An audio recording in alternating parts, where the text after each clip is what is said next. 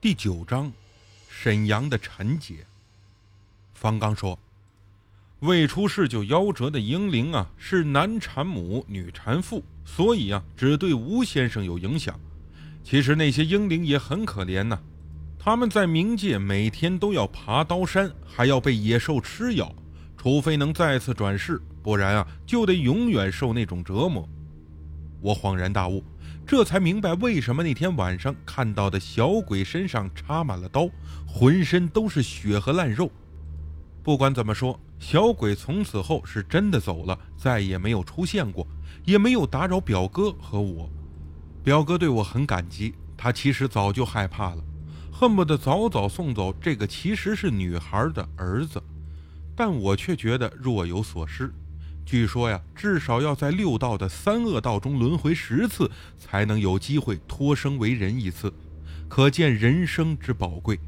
而一个本应该来到世间的生命，却被表哥给扼杀了。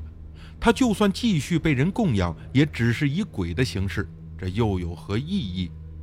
有好几次，我都梦到一个长得很可爱的小女孩，从某座房子的窗户慢慢爬进来，边爬边脸上带着微笑。我估计他是在寻找合适投胎的人家吧，我也相信他能找到。从那以后，我又连续变了十几天的血，鲜红鲜红的。起初啊，以为是阿赞鹏把我的肠子给掏断了，让方刚去请教阿赞鹏，他说没事儿，半个月后就真的好了。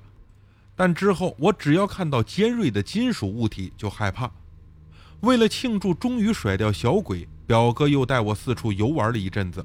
可能是最近遭遇的太多，心情不佳。表哥疯狂的吃喝玩乐，几乎是天天喝醉，劝也劝不住。可惜我胳膊上的伤口还没有好，不能甩开腮帮子吃海鲜，也不敢下海。不过刚到泰国的那时候啊，我已经领略过泰国的大海和海鲜，完全不是国内能比的。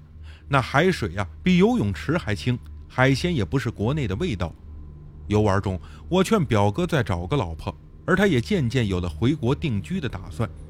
在距罗永只有几十公里处的海边晒太阳时，我接到了沈阳那个陈姐给我打来的电话。我说：“老弟呀，你不是把陈姐托你办的事儿给忘了吧？”我这才把她给想起来。哦哦，是陈姐呀，你别急，这段时间呢，我出了点事儿，被人给砍伤了，这胳膊开了一个大口子，还没好利索呢。不信呢？我借个能拍照的手机发彩信给你。陈姐明显带着不太相信的语气，但说话还是很客气的。挂断电话后，我怕她觉得我是个骗子，就用表哥的 V 三手机拍下胳膊上那道仍然在红肿的长条疤痕，发了彩信给她。几分钟后，陈姐又打来电话，语气有了很大的转变，不再怀疑我想骗她那一万块钱。我给她吃了定心丸，她又说：“老弟呀。”我还有别的事儿找你，你那说话方便不？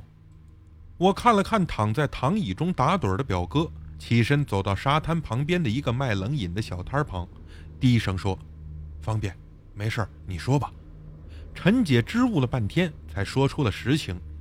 这个陈姐在沈阳开了两家美容院，在哈尔滨还有一家，比较有钱。平时忙于两地生意，和老公是聚少离多。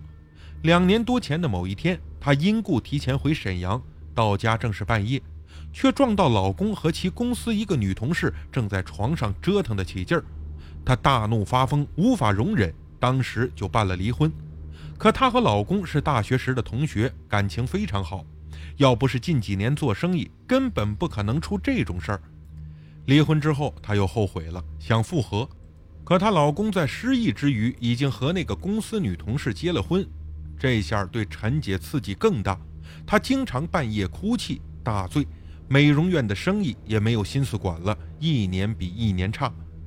她的意图很明显，开始啊只想让我帮着弄一个真正加持过的佛牌来给生意转运，但后来又听人说泰国的古曼童特别灵验，不但能求财保平安，还可以有别的功用，比如大红大紫、报复某人、桃花旺运之类的，但得是真货。假的没用，于是她就改了主意，想让我帮着弄一个能让她老公回心转意、再次跟她复合的供养之物，形式不限。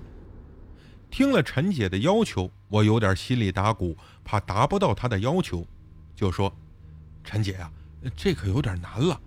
你也知道，这种要求不是普通古曼童能达到的。你看实在不行，我把钱退给你吧，你再找找别人。”没想到陈姐还挺生气，咋了，老弟？怕陈姐出不起钱呢？要说花上几十上百万买个佛牌，我心疼。可你真能托人弄到好东西，几万块钱我肯定舍得。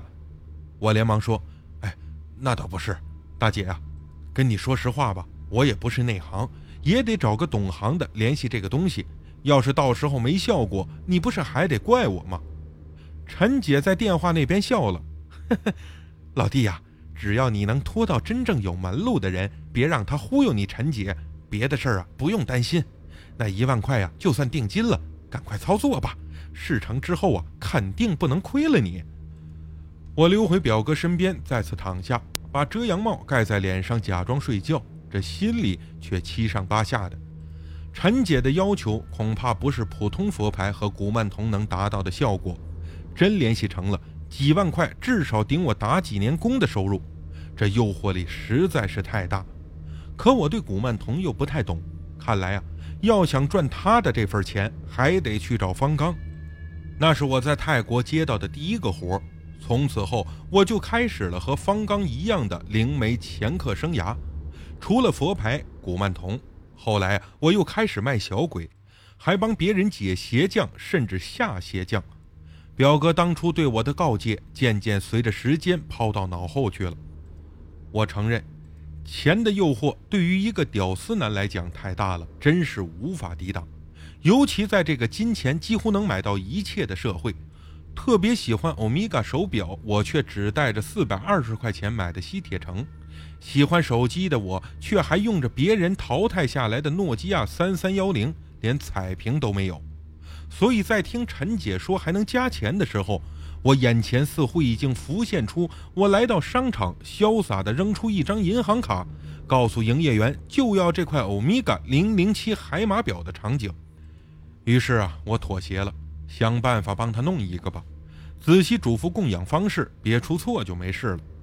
人都会有这种心理，在需求大于道德的时候，就会找借口安慰自己的行为和选择。这事儿不能让表哥知道，否则他肯定会生气。